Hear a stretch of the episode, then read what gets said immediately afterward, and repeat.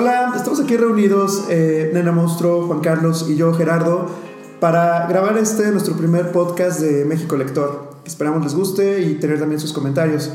En esta ocasión, pues queremos hablarles de los libros que estuvimos leyendo en el 2018 y que nos parecieron interesantes para compartir y pues también conocer cuáles fueron los que a ustedes les gustaron, que nos dejen ahí sus comentarios. Eh, tenemos varias este, versiones de libros que leímos y sobre todo la diversidad de los libros que, que leímos. Creo que cada uno lee cosas distintas. Sí. Y esta fue la naturaleza de México Lector, llegar a esta parte de nutrir de lo que estamos leyendo todos y descubrir cosas nuevas. Entonces, pues, esperamos que les guste lo que les vamos a platicar aquí. Entonces, empezamos contigo, Juan Carlos. ¿Cuál fue tu libro que más te gustó este 2018? Fue muy difícil decidir porque en verdad leí cosas muy diferentes, pero descubrí una de mis nuevas autoras favoritas que se llama Otesa Moshfegh, tiene un nombre rarísimo, pero eh, ha escrito dos novelas, tiene ahí varios este, cuentos cortos, pero yo leí la reseña de que iba a salir esta nueva novela de ella el, el 2018 que se llama My Year of Rest and Relaxation. Y leí la reseña y dije, wow, eso se oye súper interesante. Básicamente la historia es de una chica que lo tiene todo, pero está cansada de la vida y decide tomarse un año para dormir todo el tiempo. Su idea es de que cuando pase este año y haya dormido todo esto, va a renacer como una persona nueva. Pues está, está chido tomarte un año. ¿no? Ajá, sí, sí. O sea, creo que todos quisiéramos tomarnos así de quiero un año para dormir. ¿no? ¿Cómo lo puedes hacer? Ajá. Bueno, su idea es que se va a hacer, eh, se, se hace ayuda de esta psiquiatra, creo que la peor psiquiatra que existe en la historia de la literatura, y le da una mm, sarta de drogas que normalmente estás leyendo sobre drogas que existen. Bueno, en algún momento llegan a una droga inventada, pero bueno, es parte de... Y básicamente todo el, momen- todo el libro estás leyendo de, ah, sí, ya me tomé dos Ambien, ahora me fui a dormir, ahora ya voy con las Xanax, que no sé qué, no, esta madre ya no me hace, que no sé qué, me despierto, voy por un café, eh, me vuelvo a dormir, nunca me baño, ah, bueno, sí, me baño una vez a la semana, pero la autora escribe como de una manera tan bonita estas cosas del día a día de, ah, sí, tenía un moco, pero lo vieron los del café y no me dijeron nada porque ya les vale madre y, y voy al café chafa porque no quiero que nadie me vea en el Starbucks o cosas así. O sea, es una historia que parece súper simple, pero la verdad, en verdad yo quedé enamorado. Y tiene una mejor amiga que es como la antítesis de ella, de que ella sí quiere hacer todo, quiere ir al gym, quiere que todo esté bien, pero no está bien. Es como, yo quisiera ser como la protagonista que decide dejarlo todo y que le valga madres todo. O soy, Ay, sí, rico. o soy la mejor amiga que dice que todo debe estar bien y que te tienes que esforzar y que tienes que hacer tus cleansings y que te tienes que tomar esto y que te tienes que hacer este nuevo programa. No. ¿Cómo son mejores amigas? No tengo idea. Porque incluso hay una, hay una escena que me gusta mucho que dice, este, tengo una Polaroid de mi mejor amiga en mi tocador. Y mi mejor amiga dijo así como, ay, so cute, es como, ay, me quiere tanto que un... No, la verdad es que solo tengo la, esa Polaroid de ahí para recordarme por qué no salgo con ella y por qué la odio tanto. Órale, ok. Entonces, así es todo el libro. Tiene un medio final así como, no te lo esperas. Digo, eso ya es como para que lo lean. Pero sí, o sea, llega un punto en que sí hay como un misterio cuando empieza ahí a tomarse esas drogas súper raras que no sabe que le estaban haciendo porque la noquean totalmente y no sabe qué pasa. Entonces, la verdad es que lo recomiendo mucho.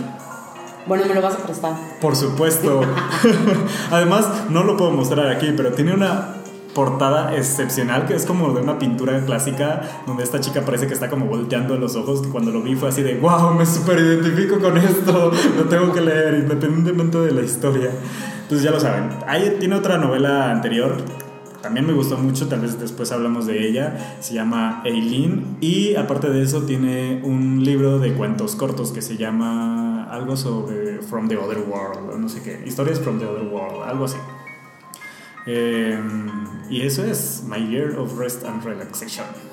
Pues muy bien, se oye bastante bien. De hecho, mi recomendación también viene porque yo la descubrí muy a finales, bueno, a principios de diciembre, o sea, iba a decir muy a finales del año, pero a principios de diciembre, no sé por qué, de pronto me llegó una foto en Instagram de Otesa y dije, ¿qué, qué onda con la portada? Porque justo me llegó la portada de My Year of Rest and Relaxation.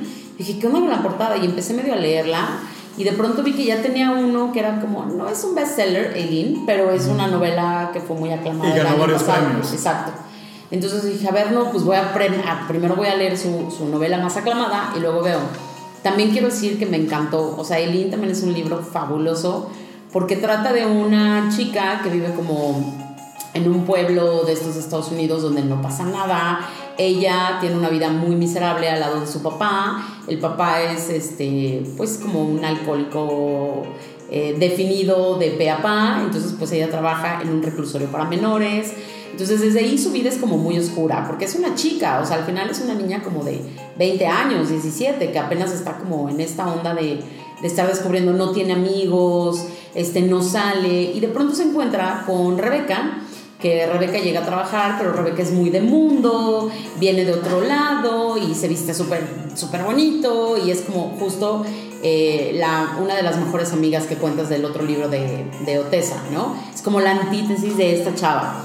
Y como Entonces, esta pues, chica no era nada, se convierte inmediatamente cuando lo conoce en su crush. Ajá, se porque convierte en su no crush. conoce nada mejor. Porque no tiene amigos, porque nadie la pela, entonces ella la ve y dice, wow, y, y la alaba muchísimo, ¿no? Su pelo, cómo se viste, y se imagina a lo que huele y este, lo que lee y ta, ta, ta. Entonces, para no spoilearles el libro, porque ya no puedo hablar más, porque entonces sí empiezo a spoilearlo, y es un libro muy bueno porque tiene un turn bien, tiene un twist bien psycho, o sea, porque si de pronto dices, ¿esto qué? Eh, para esto el plan que tiene la protagonista de Eileen se quiere ir, o sea, quiere dejar como todo, todo atrás, quiere dejar al papá alcohólico y ella tiene como el plan de irse a Nueva York. Y creo que sí, es como precepto de la historia. De, cómo, esta es la historia de cómo desaparecí de casa. Ajá, así empieza, Ajá. ¿no? Este es, ¿Y por qué me dejé de llamar Eileen, no? Entonces es como, wow, algo pasó en medio. Entonces, conforme va avanzando la historia, a mí lo que me gusta mucho de esta autora, que creo que My Year of Rest va un poco por ahí, son las descripciones de los personajes, ¿no? O sea, cómo describe un momento, cómo describe un lugar, cómo describe, justo a esta chica le ponía como también no me baño en tanto tiempo, Ah, sí. este, es- mugre, es, ¿no? que, es que ese autor está como muy des- con esas sí, cositas tan sí. que de repente como que te dan asco. Sí, sí. También sí, lo- los que lo vayan a leer les dan asco esas cosas cotidianas de la vida que son normales, pero esta autora se empeña en ponerlas, en ponerlas en el es. libro. Siempre lo está haciendo, o sea, en el Siempre, libro y acá ajá. también, es siempre. Y, y te habla como esta, entonces mi costra de mugre, ya sabes cómo que es muy detallista, pero eso creo que la hace a ella, a Otesa, una escritora fantástica. O sea, la descripción que le pone a los personajes se me hace una cosa fantástica y te imaginas perfecto a Eileen viviendo en el sótano, en la mugre, que no se bañaba en un mes, porque, Sí. ¿sabes? Además hacía mucho frío. Ajá, exacto, porque aparte hacía frío y porque aparte estaban a menos 30. Entonces te va contando como todo eso y me parece una cosa fantástica. Entonces, si pueden leer a Otesa, Moshfegh. a Otesa pues háganlo, porque creo que va a ser como importante en este 2019. Si no lo ponen en 2018, creo que el 2019 pueden empezar a hablar, hablar mucho de esta autora. Entonces, ya sea que escojan Eileen o escojan eh, My Year of Rest and Relaxation. Eileen, para los que no, eh, eh, para los que pueden leer en, en inglés y en español, está en las dos versiones, pero My Year solamente está en inglés. Sí, porque apenas salió el Ajá, 2018, a así finales es. del 2018. Entonces, pues bueno, eh, por ahí se los dejamos como una súper, súper, súper recomendación a esta autora.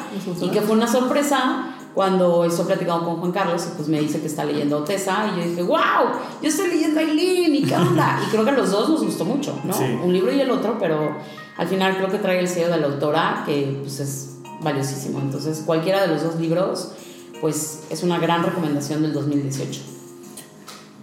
Yo este 2018 descubrí igual por Twitter que estaba viendo que se repetía mucho, o sea, veía varios usuarios recomendándola. Fue Fernanda Melchor con temporada de Ah, huracanes. sí, también otro, otro boom del 2018.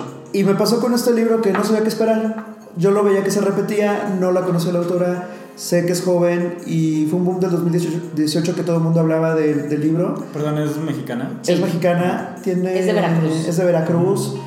Y precisamente en esto de que es mexicana, en esto de que cómo desarrolla sus personajes, cómo te, te identificas al ver que son muy familiares por la realidad que vivimos en México, eso es lo que le da un plus al libro que no lo puedes soltar.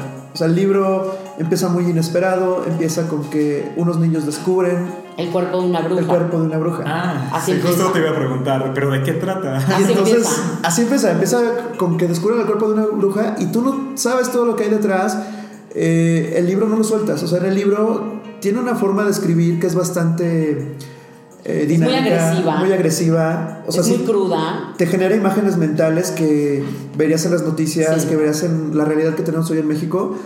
Pero aún así es un libro que, que también tiene esa parte de fantasía que en algún momento pudiste haber leído con un Pedro Páramo. Y los personajes son muy crudos Y también. los personajes son muy crudos. Y bueno, algo que siempre yo veo es que cuando tú lees autores latinoamericanos es muchísimo más sencillo que te identifiques en, en ubicarlos, en saber qué están viviendo, en imaginártelos casi perfecto, cómo viven, cuáles son las situaciones que están teniendo. Y este libro te lleva así, yo no lo había sentido con otro libro desde que había leído García Márquez ya hace años. Pero llega un punto en que García Márquez pues se vuelve de tus libros clásicos. Ya ahorita leer a García Márquez, pues bueno, ya es así de cuáles no leí o cuáles me faltaron o cuáles me recomendaron y volverte a reencontrar con ellos. Pero en este pleno 2018, le- encontrarte un libro así, con este nivel de narrativa, es bastante interesante. Fue muy, fue muy sorprendente porque en primera pues es una mujer la que está escribiendo de esta manera tan cruda y tan...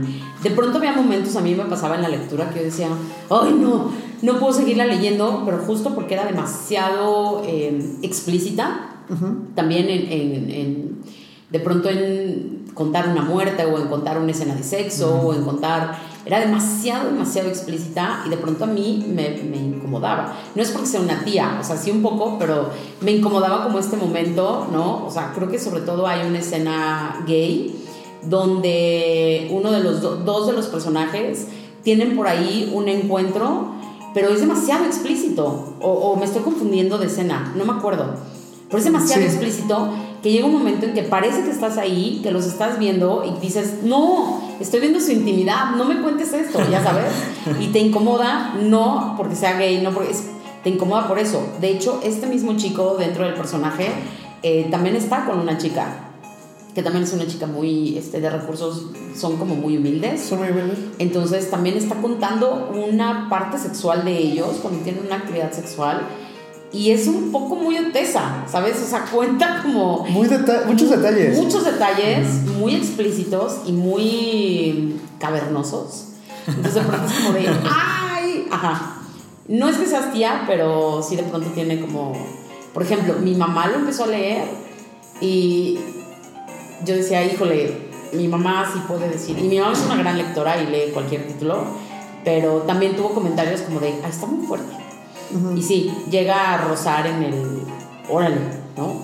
Nunca habías visto a una mujer escribiendo así. Creo que ese es el valor de Fernando. Una mujer, la edad que tiene, o sea, yo creo que nos va a seguir sorprendiendo próximamente con otras novelas, otros libros. Tiene otros libros este, que también pueden encontrar.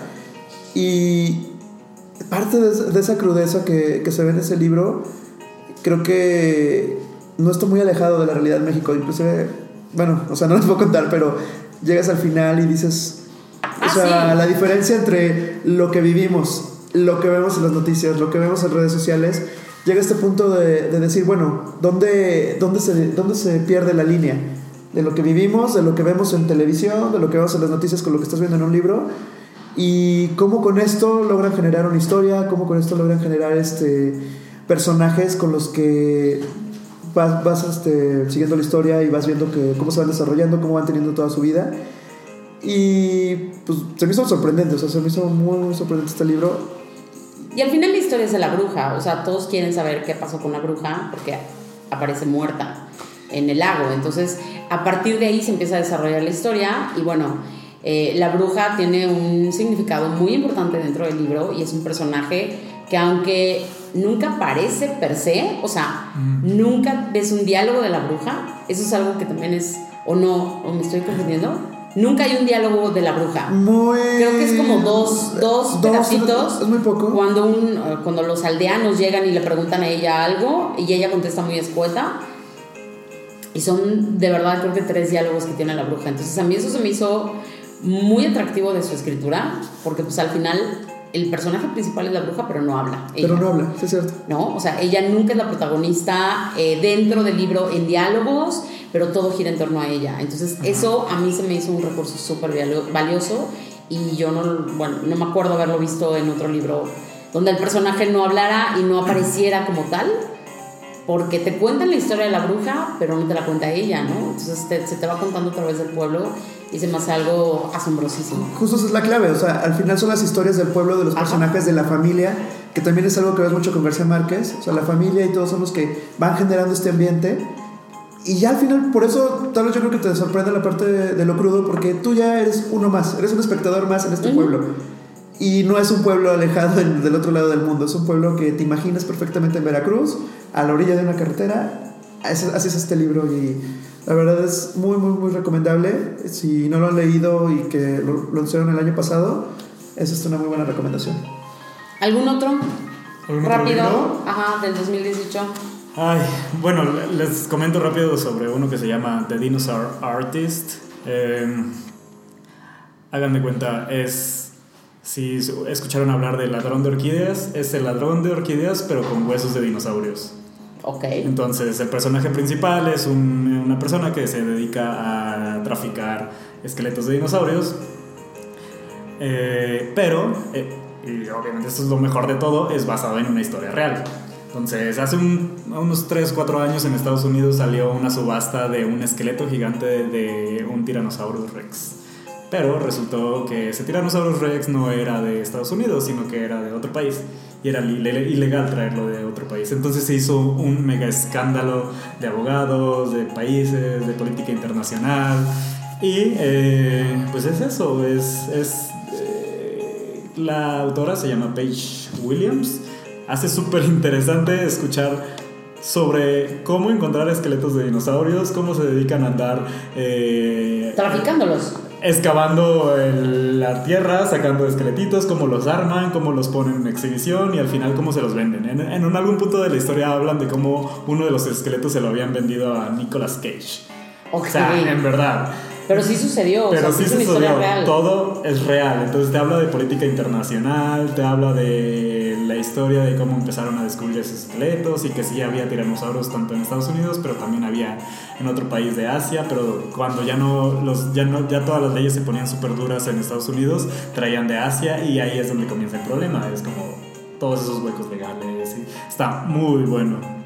Una de las cosas que me dio mucha risa es que el libro es como de 400 páginas y 200 páginas son notas del autor de todas las investigaciones que hizo. Ok.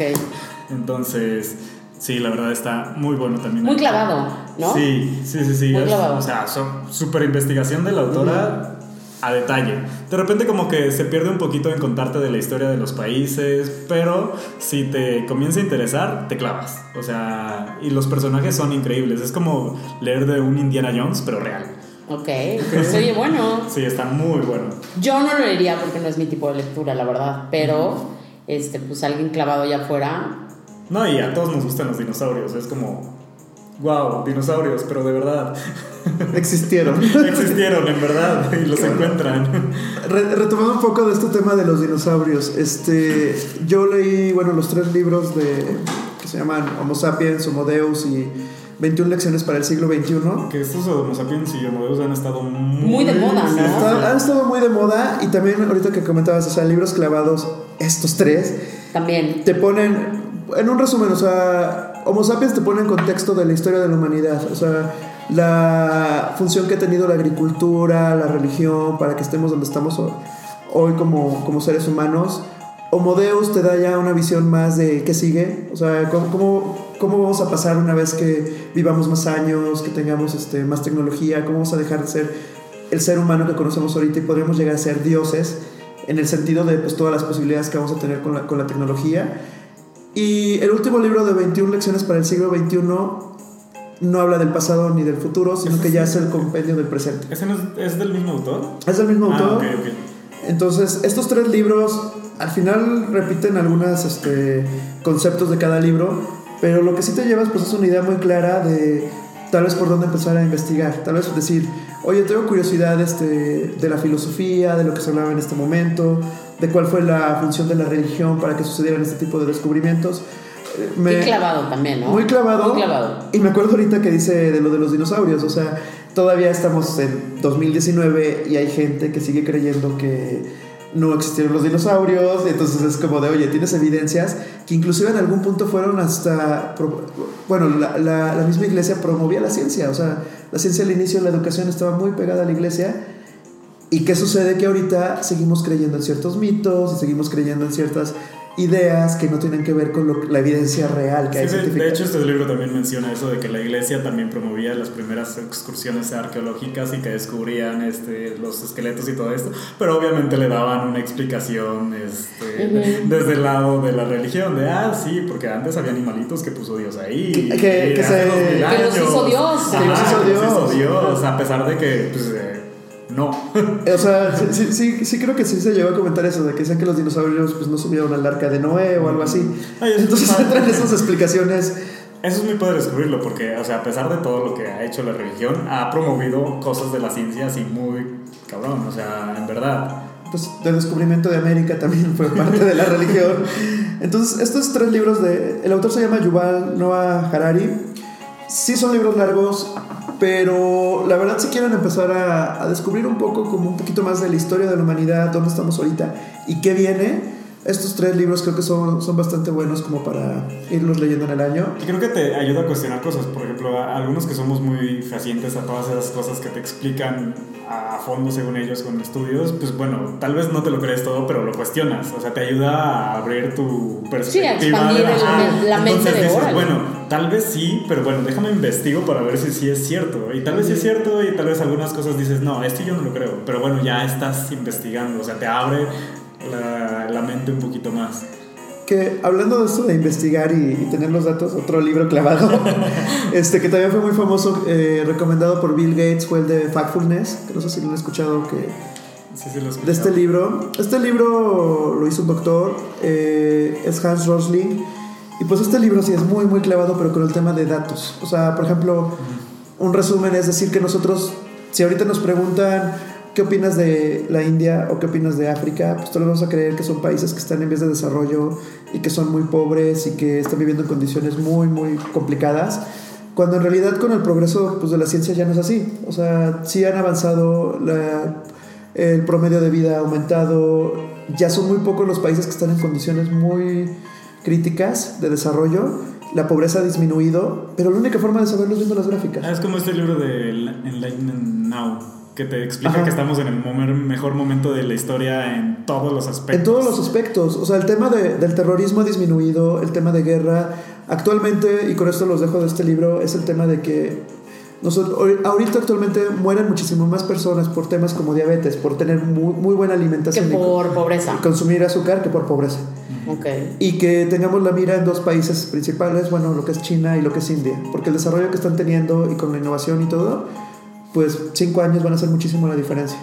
Entonces son estos libros los que, como dice Juan Carlos, pues te ayudan a abrir tu horizonte y, a y no cerrarte, a cuestionarlo y a dejar de, de, tener una educación muy básica que tuvimos de todos así y nosotros estamos de cierta manera y los demás países de otra.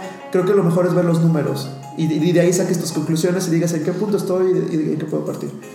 Bueno, pues yo otro libro que les puedo recomendar así, no tan clavado, porque yo soy más de señoras, entonces pues yo también, el año pasado fue un año complicado, eh, la verdad es que casi no me clavé leyendo, pero sí pude leer por ahí uno que otro y este, leí a Fernando Melchor también, por supuesto.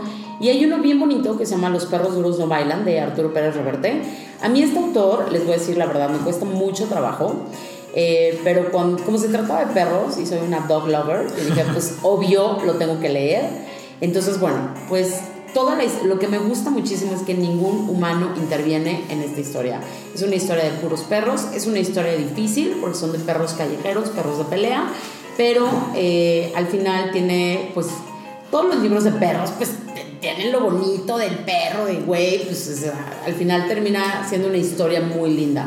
De amistad, ¿no? De lealtad, de todo. Entonces, eh, lo que me gusta mucho es que Pérez Reverte le pone personalidad a cada perro. Entonces, porque está el perro fifi, está el perro corrientón, está la perra super nice. Entonces, todas tienen un nombre. Y de hecho, hay una que es la Quintle, que es como la dealer, ¿no? Que es como la que les pasa los huesos y la información. O sea, no es un libro tan fantástico. O sea, no, no, no puede caer en la parte de ficción fantasía, porque al final no pero te va llevando por el camino de los perros, donde tienen que cruzar, porque entonces llegan a... eh, todo empieza por el secuestro de un perro fifí, ¿no? Que de pronto no aparece y entonces todos creen y está pues el, el, el alfa, el macho alfa principal, que fue boxeador, que fue un peleador, un gran perro de pelea y que en algún momento le perdonaron la vida pues porque peleó y ganó todas. Y ganó todas. Entonces este perro se queda como siendo un poquito callejero, es como el sabio del barrio, entonces como que va guiando a todos los demás, hacen amigos y de pronto, creo que se llama Boris, si no mal recuerdo el perro Fifi, de pronto no aparece y es un labrador enorme, precioso, ya sabes, ¿no? Entonces se dan a la tarea de ir a buscar a Boris y al otro, que no me acuerdo qué raza es, porque saben que se los llevaron a este, la pelea de perros. Entonces, el- todo el libro transcurre eh, de estos dos amigos perros que van eh, por todos los barrios, llegando hasta donde tenían que llegar para poder rescatar al amigo, ¿no? Y eh, la parte de las peleas, pues sí, la verdad es que yo sí lloraba un poco, porque Pero- pero es muy, no sé muy si es, fuerte. yo no sé si es mi impresión, pero todos los libros que tienen que ver con mascotas son trágicos. Todos, Sí. siempre, sea de Bueno, gatos, sea de perros, Te voy a todo. decir, hay un libro súper bonito de perros que se llama The Art of Racing in the Rain, Ajá. que eh, es de Enzo. De hecho, el perro se llama Enzo por Enzo Ferrari, que así le pone el dueño. Y es una historia maravillosa porque el perro llega desde que es cachorro y todo lo cuenta el perro. O sea, también es la perspectiva del perro. Y bueno, obviamente termina en tragedia. Es que es cierto, Pues porque o sea, el perro cumple 20 años y se tiene que morir. uno O siempre sea, dice, perritos, gatitos, qué lindo. pero te mata, te mata el corazón cuando lo Sí. ves. Sí, sí. Pero este libro no habla de ninguna muerte en específico, sino más bien como que te lleva a esta parte de lealtad y amistad de los perros, de, ¿sabes? Y de un mundo obviamente fantástico, donde me encantó que no hay ningún humano hablando, todos son los perros. Y cada perro tiene una personalidad. Está el perro mexicano, está el perro argentino, y de pronto Pérez Reverte le da como el slang al argentino, le da al mexicano, y es muy divertido O sea, al final está muy divertido. Y no es una historia trágica, es una historia bonita. De pronto dices, ay, pobrecito. Digo, sí, perros que Sí. pelean, entonces. Sí, sí. Hay, hay dos escenas en donde eh, pues el perro, no les voy a decir por qué, pero tiene que volver a pelear. Entonces el perro como que decide decir, pues va, o sea, me la rifo. O sea, si es por mi amigo, me la rifo. Entonces te cuenta la pelea, ¿no? Entonces es como, pues fuerte, pero no trágico. No es algo que digas, ay, que este... No, no terminas No. llorando de No, no terminas llorando. Pero justamente ahorita que decías, la personalidad que les da es muy fuerte. Ah, Cada, cada perro tiene una personalidad muy Ajá. fuerte. Existe hasta del- desde el perro filósofo, que es el Ajá. que les da las frases de vida. Bueno, Ah, pero les dan medio personalidades humanas. Digo, así, así- Sí, así- así como sí, me lo claro. estás explicando. sí, sí, Sí. son personalidades humanas, pero como dice Nena Monstruo, en realidad ningún humano habla. Son, no son ni personajes que interfieran mucho. No, nada. Toda la vida es de los perros y, y te la crees. Me imagino como algo Charlie Brown, así de que los humanos nada más hacen soniditos. Sonidos así. Sí, de hecho, o Porque sea, no que- intervienen. ajá, no, no intervienen nunca. De hecho, creo que hay solo una escena donde ellos llegan a donde están todos los perros de pelea, que es donde los guardan. Y nada más se, o sea, creo que el autor lo único que pone es como se escucharon los pasos de los que venían por nosotros. Y ya, o sea, nunca más vuelven a aparecer y él tiene la habilidad de irte contando todo lo que sucede y cómo llegan los perros. Eh, obviamente por humanos, pero tiene la habilidad de nunca meter a un humano, ninguna conversación, ningún nombre, ningún nada, ¿no? Entonces, me parece que es un libro muy bonito, o sea, está muy bonito y es chiquito, lo pueden leer en un fin de semana y este y está muy bonito. Y luego leí otro libro rapidísimo de Big Little Lies que salió la serie de HBO. Ajá, claro. Ajá. Este, pues es un libro de señoras, o sea, Sí, Liane yo tengo muchos sentimientos encontrados con ese libro. ¿Lo leíste? Sí. Es que a mí sí me gustó. El libro está mucho mejor escrito que la serie, la verdad. Es que me pareció demasiada coincidencia el plot twist. Fue así como de, ay. ¿Ya te lo esperabas? No, pero es como demasiada coincidencia. ¿Cómo es posible que haya llegado a ese pueblo y justo en ese pueblo? Bueno, bueno, sí. o sea, sí, yo sé que es de señora, pero. Pero sí, pero qué bueno que lo leíste. Sí, tal Yo vez pensé los que vieron. más Tal vez Bueno, yo también. Es, tal, hecho- tal- tal vez los que vieron esa serie también dijeron lo mismo que yo. o sea, Sí. es demasiado, o sea. Es muy obvio. Sí, pero la verdad es que. Pero está buena la historia. Está buena la historia y adaptaron súper bien a la, Sí, a la me gustó. La, la serie se me hizo muy bien con buenas actrices. Me Entonces, gustó. Potencializaron el, Sí, el poder y ya viene la segunda temporada. Y viene la segunda temporada y, ya- y por las actrices la voy a volver a ver a pesar de que ya no tengan una historia en la que esté basada. Otro, otra de las series que se habló mucho en el 2018, que también ella es una de mis autoras favoritas contemporáneas, o sea, de los últimos tres años para acá, cinco años para acá, es eh, Gillian Flint, que es eh, la de Gone Girl. Ok. Pero Gone Girl, olvídense de esa historia, o sea, la verdad es que Gone Girl es muy básica a comparación de Sharp Objects, por ejemplo, que está la serie que salió en HBO con Emmy, Adams, este, y que al final lo cambiaron, pero lo hizo la autora, entonces me parece bastante respetable que lo hayan hecho. El libro es súper fuerte, yo lo leí hace como, yo creo que unos dos años o tres, y luego tiene otro que se llama Dark Places, que tiene Mm. una película que la hizo Charlize. Theron, que también es súper fuerte la historia, y los libros son, bueno, es que a mí la novela negra de ella me encanta porque está bien loquita, o sea, está bien mal de la cabeza, entonces tiene unas, le dan unos, unas vueltas a sus historias, entonces, pues también lo pueden leer, ¿eh? O sea, es una gran recomendación para también, si no lo han leído, Sharp Objects de Gillian Flynn, que ya sale su nuevo libro, pero me parece que es como muy chiquito, es como The Adult World o algo así Ah. se llama, este, pero va a ser como de cuentos, o, pero ya quiero leerlo, porque esta autora a mí sí me gusta y me gusta un montón. Entonces, pues ahí tienen varias recomendaciones ya para, para el 2019. para el 2019 y ver qué novedades van a venir. Bueno, otra de las cosas que estuvimos viendo este año es que precisamente nosotros tres, antes de conocernos y demás, eh, coincidimos en el tema de dónde leímos todos estos libros este año pasado. Entonces, hubo quien acaba de adquirir un Kindle y... Yo, Tenemos Bueno, no sé el nombre, pero reciente adquisición. hay quien este, es fanático de los libros tradicionales por coleccionarlos, por tener primeras ediciones. O sea, yo. Juan Carlos. Y pues yo de los audiolibros, ya llevo algunos años utilizándolos, de repente los dejo, luego los retomo. Y pues precisamente antes de empezar el podcast platicábamos que pues, tienen sus ventajas y desventajas. Entonces, La ventaja creo eso. que siempre es que lees, ¿no? O sea, creo Que- que la ventaja así. en los tres modelos. No importa lees. cómo. No importa cómo, Y pero estás leyendo. bueno, puede haber quien diga que los audiolibros no es leer. No, yo digo que sí. Yo digo que sí, Yo digo que sí. Yo pero, digo que sí. pero digo, al parecer de los que estamos aquí no, pero sí hay gente que dice, no, un audiolibro no es leer. No, es que al final al audiolibro también le tienes que prestar atención. Es la misma Sí. eh, atención que le tienes que poner cuando estás leyendo. Entonces, Sí. al estar escuchando, también tienes que ir como muy. Ay, entonces, ¿quién fue el personaje de tal? Tantito que te vayas, te pasa como en el libro, que tantito Sí, que te, te vas. pierdes. Te pierdes. Te pierdes y te tienes que regresar cinco hojas, una hoja, porque luego dices, ¿qué? ¿Cómo? ¿Cómo luego, llegó aquí? ¿Qué ¿Cómo pasó? llegamos aquí? Sí. Yo apenas voy a entrar a los audiolibros, les voy a decir la verdad, es que yo apenas el año, no, la semana pasada pregunté en mi Instagram, así como de, oigan, ¿qué onda?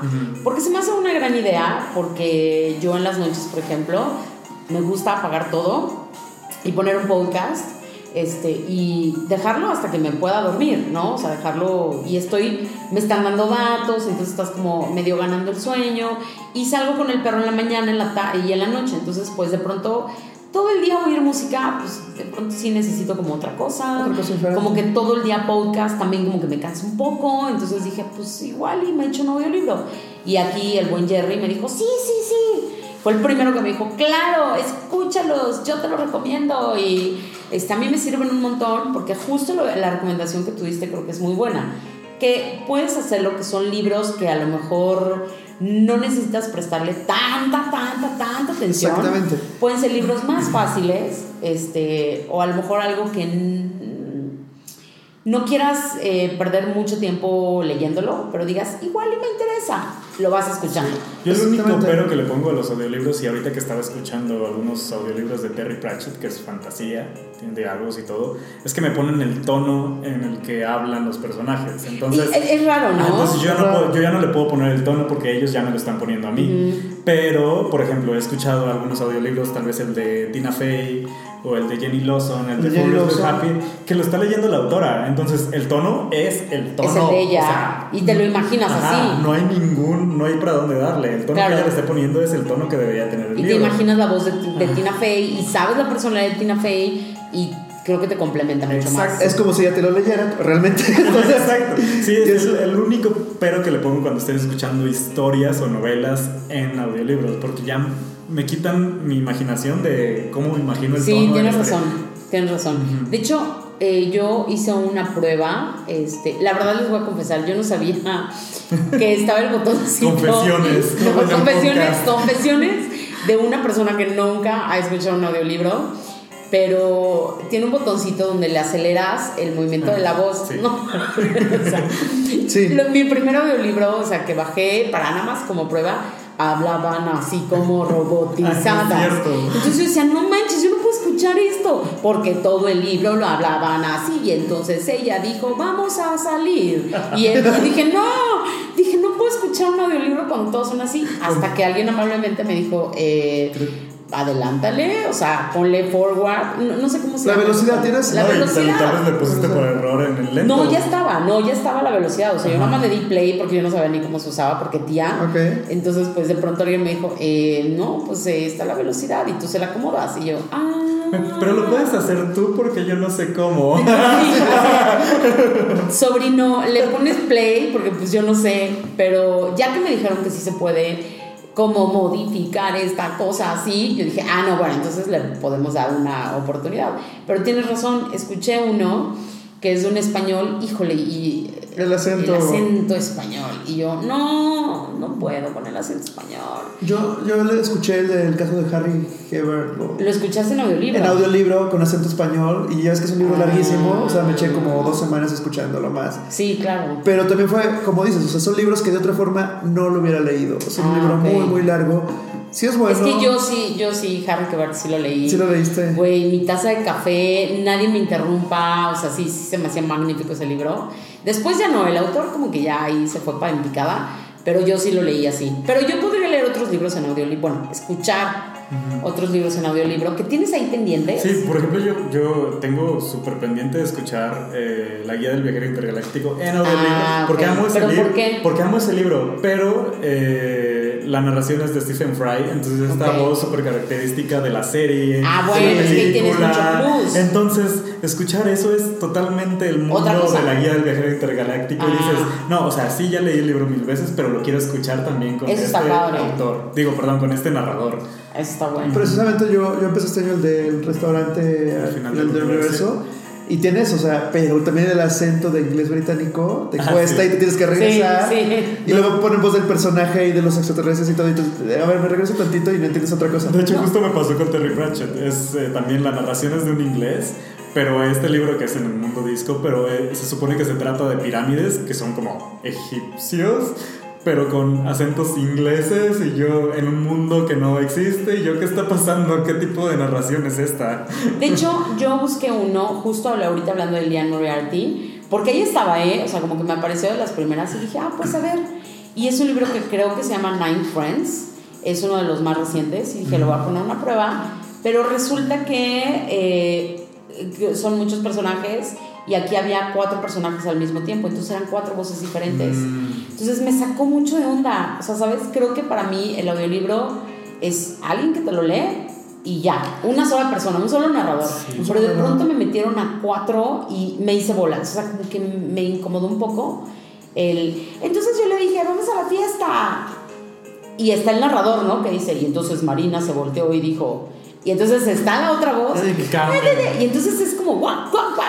Como que mi cerebro iba para de un lado para otro y eh, igual es acostumbrarte, ¿no? Igual y... Pero creo que es una buena idea salir Son con muy un útiles. audiolibro. Y además, si, Sí. si manejas o Sí. así, no puedes ir leyendo un Claro, libro. y Entonces, ahorita que todos están atorados en la gasolinería, mira, te pones horas audiolibro. esperando. Yo digo que si quieres avanzar en la lectura, o sea, si quieres leer más libros, es un, un gran complemento el audiolibro. Justo, haces una hora de ida, una hora de regreso, te pones tu audiolibro y vas concentrado, vas poniendo atención y pues vas avanzando en tu, Sí, en tu o- reto de o cuando- lectura. Cuando vamos en el metro, muchos este, Sí. lectores decían, no, es que a veces en el metro va tan lleno que no Que no puedo puedes sacar leer. mi libro para leer, entonces, pues, bueno, está la opción. Y yo no puedo leer en movimiento, ¿eh? O sea, yo no ah, puedo... hay mucha gente que, Que no puede sí, leer. no puede leer. Yo o sea, no puedo leer en el metro, no puedo leer en el camión, no puedo leer en ningún lado porque me mareo. Pero traes todo el libro y mira, vas escuchando todo y creo que es una gran idea. Yo voy a intentarlo. Voy a, ya me dijo Jerry, compra el caro, el primero descarga el más caro, porque pues se te, Ah, sí. te dan un libro de regalo, ¿no? el tip, el tip para quien no ha entrado al mundo de los audiolibros. Bueno, mi recomendación es utilizar el servicio de Amazon que se llama Audible. Y el primer libro que elijan una vez que se inscriben es gratis. Entonces, normalmente los libros cuestan como 15 dólares. Entonces, eligen el libro más caro. El que cuesta 45. El que cuesta 45 dólares ya. Aunque sea la Biblia. Aunque sea la Biblia leída en audiolibro. Es eso. Yo encontré unos audiolibros muy baratos en Google Libros. Este, estos de Terry Pratchett me costaron 100 o 150 pesos. Oye, pues están caritos, ¿no? En Audible están caros, 15 pero les va el otro truco. Hay una opción, o sea, tú, tú tu membresía es 15 dólares al mes para tener un crédito para audiolibro. Ajá. Entonces cada mes debes escoger libros más caros que de 15 dólares para que te convenga. Para que funcione, claro. Entonces tú pagas tu membresía de 15 dólares. Si en algún Oye, pero ya estamos hablando que son 300 pesos al mes. Al mes por, por un libro. Es muchísimo. Pero si le pones ahí, tiene una opción que dices, no quiero la membresía Gold, quiero la Silver. Entonces lees un libro y nada más lo pagas cada dos meses y cada dos meses te dan un crédito y ya baja y entonces tu membresía es más barata. Ok. Hay, hay unas opciones ahí. Luego también hay el tip que cuando Audible sabe que ya te vas a ir, tiene sus algoritmos para que, para que no te vayas, te empiezan, te empiezan a regalar libros, te empiezan a decir, oye, paga nada más 50 pesos por este mes y tres meses de 50 pesos y luego regresas. De hecho, yo lo que he hecho es con, con Audible es que no lo tengo todo el tiempo. O sea, yo mm. un tiempo bajo algunos libros, luego me doy de baja, se quedan mis libros ahí porque luego no los alcanzo a acabar todos. Y cuando regreso ya tiene alguna promoción o algo y ahí vas. O sea, no lo tengan los 15 dólares todo el año, sino vayan usando claro. Ah, y, y, es un buen complemento, inclusive para hacer ejercicio, hay veces que estás en la caminadora y como dices, o sea, ya te acabaste la música, ya no quieres estar escuchando reggaetón, ya dices, ya quiero algo diferente. Y en ese momento, mientras estás caminando, avanzas un audiolibro y en una semana alcanzas a sacar un libro extra que de otra manera por tiempo no, no hubieras podido terminar y que tenés ahí en tu lista. Sí, es una gran idea, es una gran idea, la verdad. El otro tema es el de los Kindles que también... Entonces el otro tema es el del Kindle que también es un buen apoyo para leer más libros porque precisamente pues tienes todos en un solo lugar y a donde te lo lleves puedes ir avanzando. Sí me parece fantástico, ¿eh? La verdad es que yo soy una recién usuaria, me había negado a tener el Kindle en la mano, pero dije, bueno, ya, necesito avanzar. Tía, avance, entonces dije, bueno, me voy a comprar un Kindle. Me lo compré cuando fue el buen fin del año pasado, que la verdad me salió como en 800 pesos menos. Entonces sí espérense a una oferta de esas, porque el Paperwhite que yo tengo costaba no recuerdo, como 2.700 y me salió como en 2.100. O sea, sí fue como una oferta considerable. Pero hay varias opciones, ¿no? De Kindle. O sea, no, digo, está el de es mil pesos. Claro, es que el Paperwhite, la ventaja que tiene es que tiene eh, un diccionario integrado, mm. que el Kindle básico no lo tiene. Pero no pasa nada, o sea, te puedes ir por el Kindle básico. Digo, yo al final estoy peleando un poco peleado con los libros digitales. ¿Por qué? No, no sé, no, no, como que no me prefiero tener el libro en la mano y estar leyendo. Y a menos que no quiera comprar ese libro que estoy leyendo en físico, lo, compras en digital. Lo, compro en digital. Es que a mí sí me está gustando, sobre todo la onda de la economía. Hijo, o sea, es que encontrar el libro en 100 pesos cuando físicamente está en 450 es una diferencia brutal. Entonces yo también creo que ya empecé como a agarrarle un poco el amor por, por pobre. O sea, me encanta el libro físico y soy, siempre voy a ser defensora del libro físico, pero eh, sí es una opción. O sea, es que de verdad, de pronto te das una vuelta a la librería, compras cuatro libros y ya fueron dos mil pesos. Exactamente. Y con dos mil pesos en Kindle te compras como 15. Bueno, te compras los al año.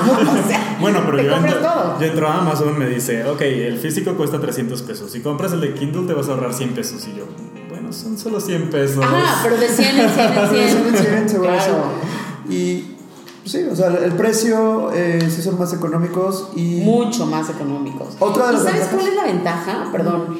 Que muchas veces tienen ediciones, por ejemplo, el IN en español no está eh, físicamente en México, porque de hecho una de las chicas que me sigue me preguntó, dice, es que no lo encuentro en ningún lado.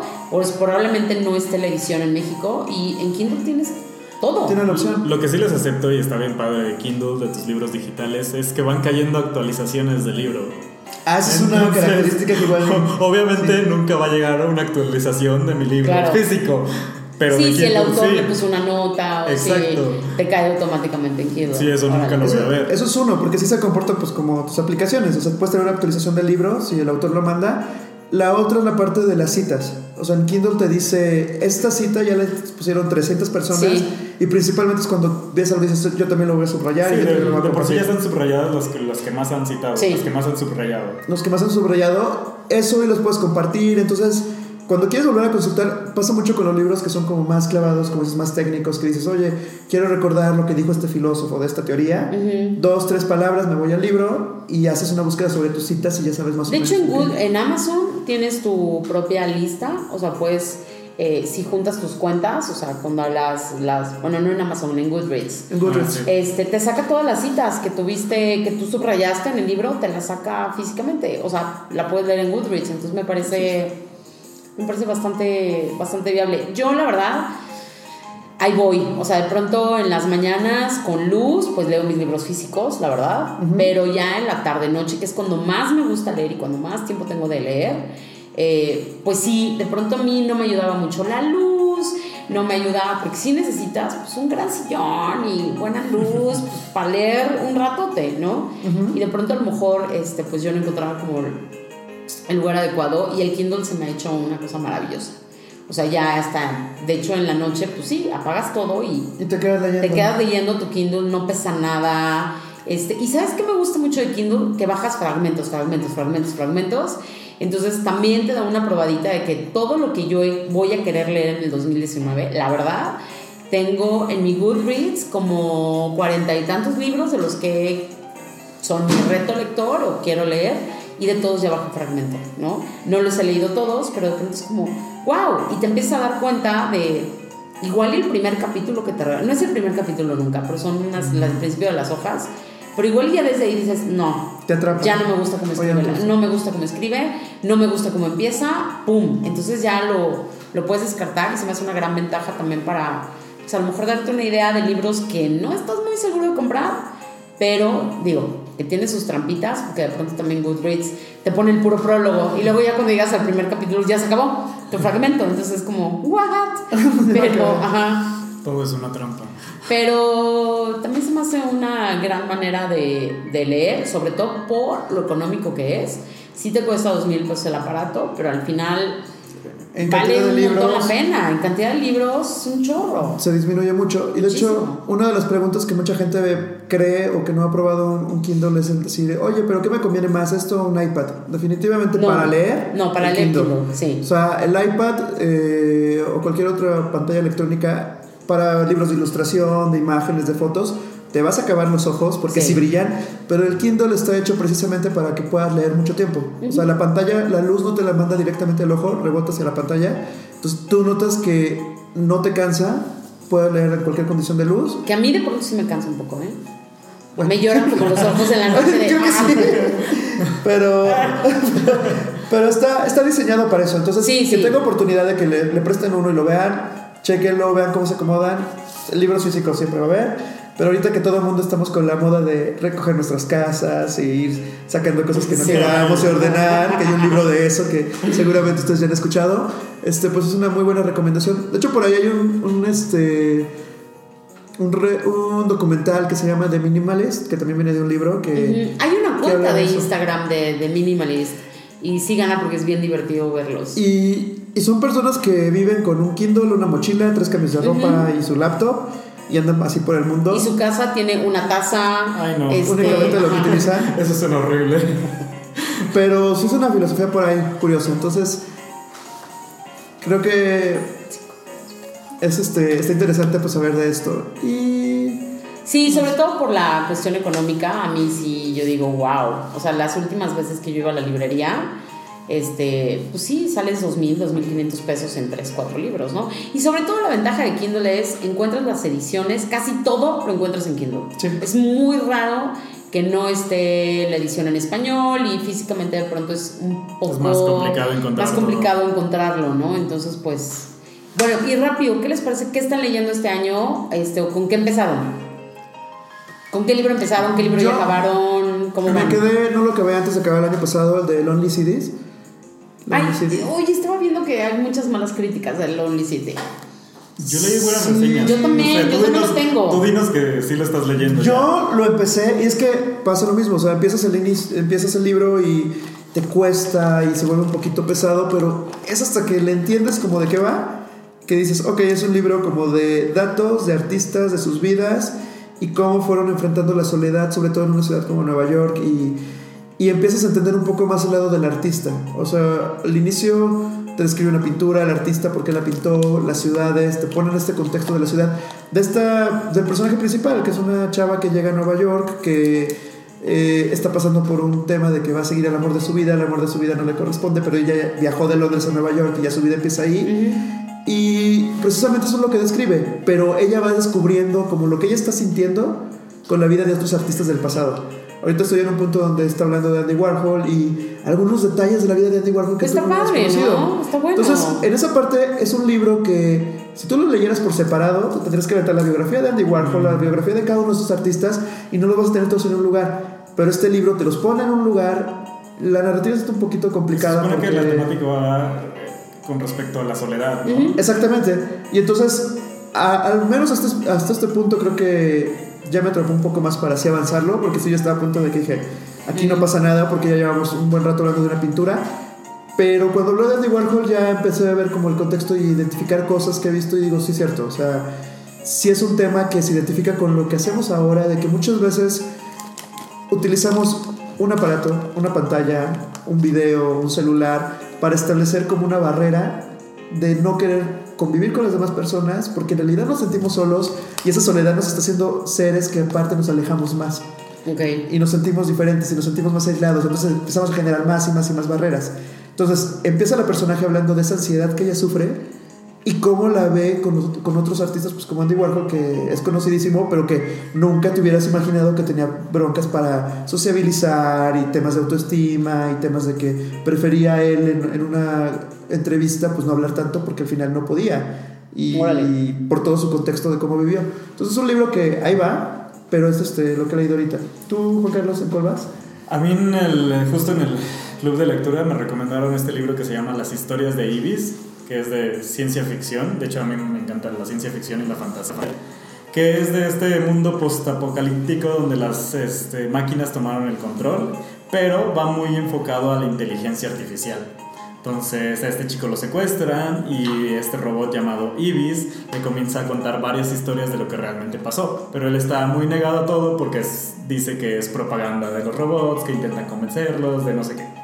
Pero entonces se supone que es la verdadera historia de cómo la inteligencia artificial llegó al poder, eh, cómo tomaron el control y cómo interactúan con los humanos. Todo como dividido en varias historias y al final todas estas historias como que, bueno, eso todavía no ha llegado porque apenas voy como en la primera historia, pero todo esto se junta y forma ahí como todo el contexto de lo que realmente pasó. La verdad es que está muy padre, es escrito por este, un japonés, se llama Hiroshi Yamamoto. Y pues voy a ver, ya luego les comento qué tal estuvo. Muy bien. Bueno, pues yo la verdad es que este principio de año quise terminar como todos los libros que había dejado en pedacitos del año pasado, que por X o Z no había agarrado. Ya acabé tres. Este, no es que esté haciendo trampa, es que sí me faltaba como muy poco para todos. Entonces dije, bueno, ya me los acabo de una vez. Pero hay dos. Em, uno es uno que yo ya tenía desde hace mucho tiempo, que es de Lina Anderson, que se llama Apropiación Indebida que es eh, Apropiación Indebida, eh, una historia sobre el amor, me parece.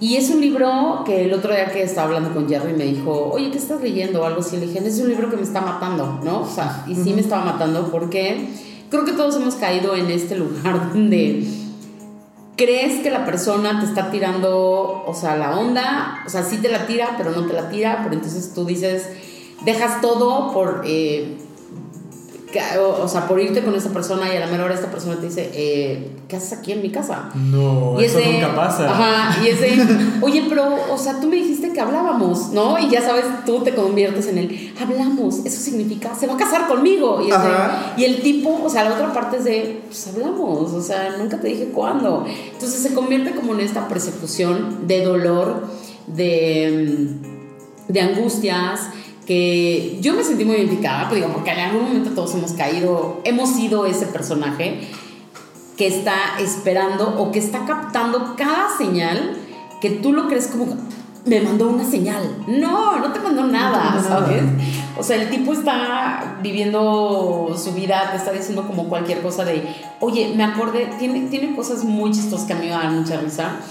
De, oye, me acordé, tiene este libro. Y entonces la autora, bueno, la, el personaje empieza, ¡Ah! si se acordó de mí, ¿por qué? Seguramente porque le importo. Y entonces, ¿sabes? Se empieza como a clavar en este, en este rollo donde todos hemos caído, que es un pinchoyo negro, donde todos caemos.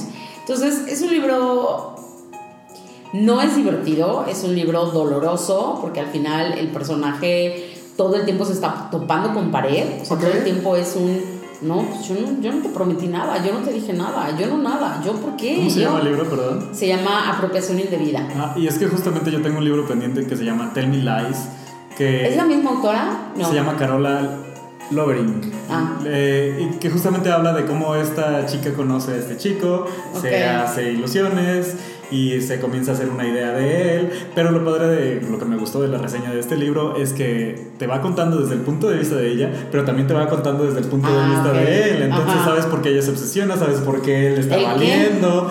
Entonces lo tengo pendiente y me recordó mucho a esta historia que me estabas Pues esta es contando. buena, ¿eh? O sea, Lina Anderson empieza un poco, como un poco difícil, un poco lento, pero después de las primeras 20 hojas, ¡pum!, se te va como agua, porque es inevitable que no digas, ay, yo también hice esto.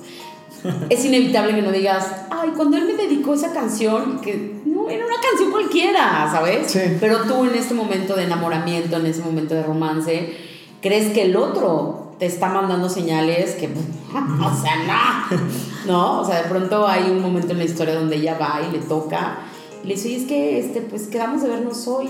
Y él, ¿qué es hoy? O sea, no, pues es viernes y venimos a cenar y me prometiste que íbamos a ir a cenar al bar de abajo y él, "Mm, pues o sea, si quieres vamos, ¿no? Pero ya como en esta incomodidad de que el tipo está en otro planeta y ella, creo que se llama justamente así, apropiación indebida, porque es como me apropio de tus ideas o me apropio de lo que me estás diciendo para mí, para mi conveniencia, ¿no? Entonces, es una historia dolorosa, es una historia, pero es buena. O sea, la verdad es que el libro es chiquito, se lo pueden aventar rápido, está muy bien escrito y, este, y pues es un libro que te cala. O sea, si dices, chale, yo hice lo mismo. O sea, yo quería agarrar el Te libro. y das cuenta, ¿eh? Maldita sea. ¿No? Perfecto. Bueno, pues estas fueron las recomendaciones que tuvimos. Esperamos que les haya gustado este primer podcast, que nos dejen sus comentarios en redes sociales y pues seguiremos este, buscando temas para platicar con ustedes y seguir comentando de esto. Y hablando de libros, que es lo importante. ¿Qué es a lo que venimos? Exacto. Exactamente. Muchas gracias por escucharnos. Bueno, pues un aplauso. A nuestro primer podcast. Un aplauso al ¡Eh! primer podcast. Gracias. Bye. Bye.